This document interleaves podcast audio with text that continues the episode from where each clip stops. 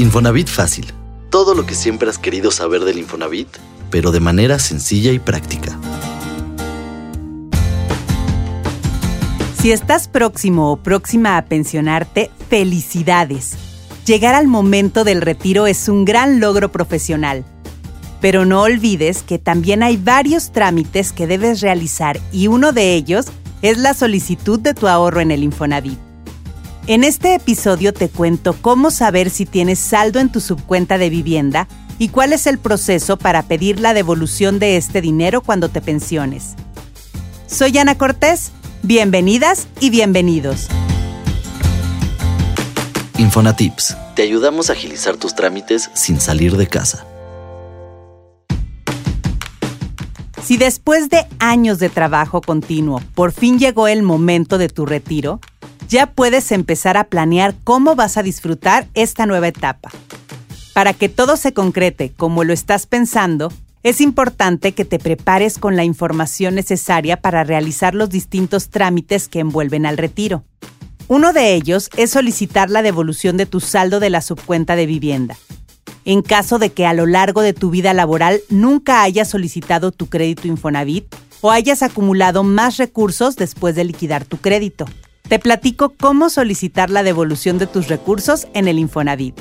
La primera buena noticia es que quienes se pensionaron a partir del 13 de enero de 2012 pueden realizar el trámite entrando a mi cuenta.infonavit.org.mx con su número de seguridad social y contraseña.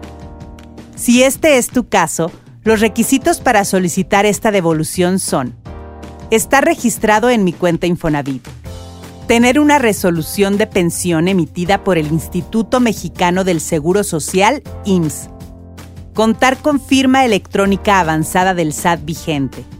Contar con una cuenta bancaria a tu nombre y que acepte depósitos por la cantidad que se va a devolver. Clave de 18 dígitos. Y no tener un crédito vigente del Infonavit.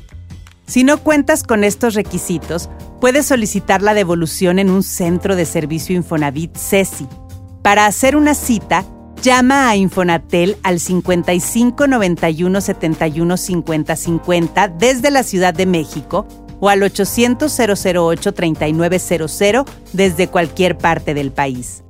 Ahora bien, es importante que antes de iniciar los pasos de la solicitud de tu devolución, sepas cómo se compone tu ahorro en el Infonavit esto depende del o los periodos en que hayas trabajado. Si trabajaste entre 1972 y 1992, las aportaciones que realizó tu patrón a tu nombre se encuentran en el Fondo de Ahorro 7292. Este fondo no genera rendimientos debido a la legislación vigente en ese momento y se vio impactado por la política monetaria que eliminó tres ceros al peso.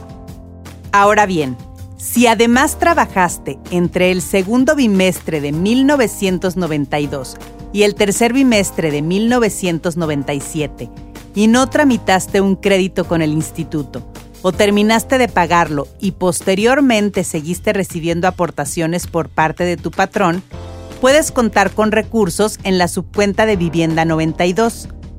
Estos ahorros generan rendimientos hasta el momento de tu retiro y se te entregan junto con el saldo disponible. Y si trabajaste después del 1 de julio de 1997 o comenzaste tu vida laboral a partir de esta fecha, puedes contar también con recursos en la subcuenta de Vivienda 97, donde se depositaron las aportaciones patronales de todos los empleos formales. Este ahorro también genera rendimientos, los cuales son sumados al saldo y se te entregarán al retirar tu dinero. Cómo te devolveremos tu dinero dependerá del régimen de la ley del Seguro Social en el que te encuentres registrado. Si estás bajo el régimen de Ley 97, deberás realizar tu trámite en la AFORE en la que te encuentras registrado.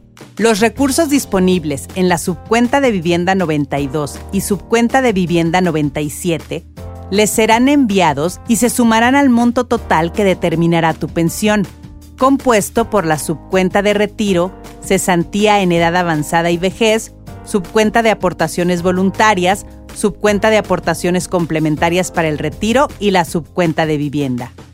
Si te encuentras bajo el régimen de Ley 73, el trámite puedes realizarlo con tu Afore o directamente en el Infonavit sin salir de casa desde mi cuenta Infonavit o en nuestros centros de servicio.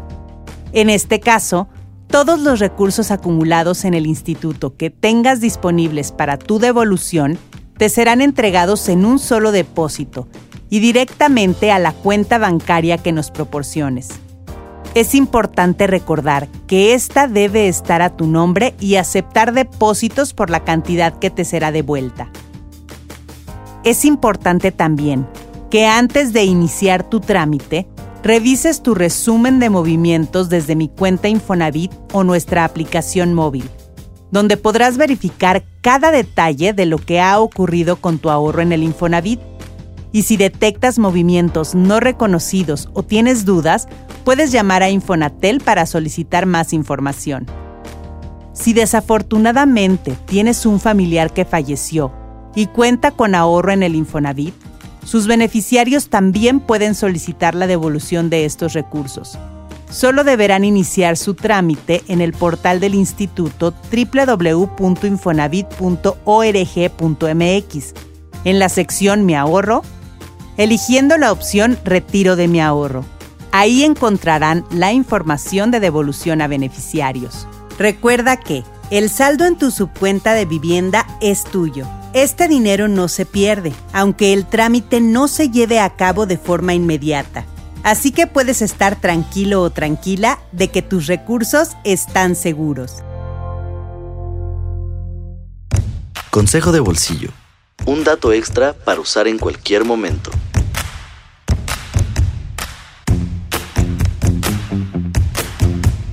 El saldo de la subcuenta de vivienda es un tema que genera muchas dudas y temores entre los derechohabientes.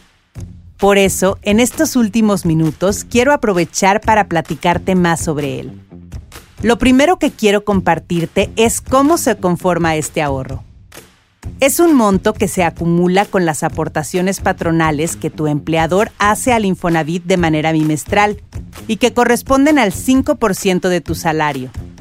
Por eso es importante que no permitas que te registren ante el IMSS con un salario menor. Además, estas aportaciones no deben ser descontadas de tu sueldo. Y si lo quieres, puedes incrementar tu ahorro tú mismo al realizar aportaciones extraordinarias. Recuerda que tu dinero también crece gracias a los rendimientos que en el instituto generamos a través de distintas estrategias de inversión. Así, logramos mantener el valor de tu dinero a salvo de la inflación a lo largo del tiempo.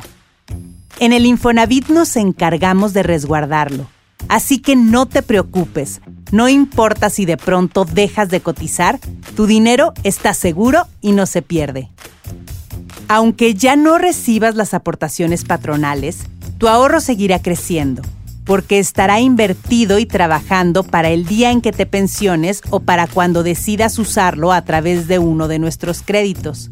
No olvides que las únicas dos maneras de obtener tu ahorro es a través de un crédito o cuando te pensiones. Así que no caigas en manos de coyotes o falsos gestores.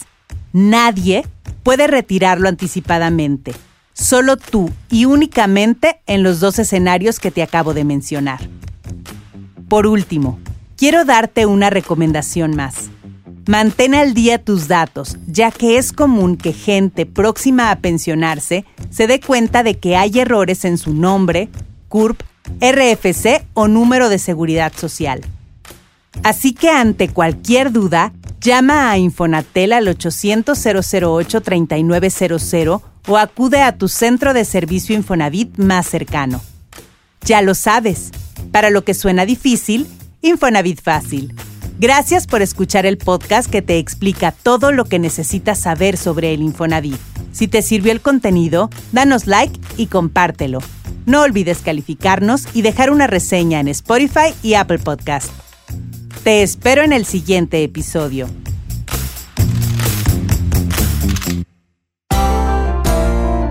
Para más información sobre este y otros temas, visítanos en infonavitfacil.mx y síguenos en Twitter como arroba Infonavit, en YouTube y Facebook Comunidad Infonavit y en Instagram arroba.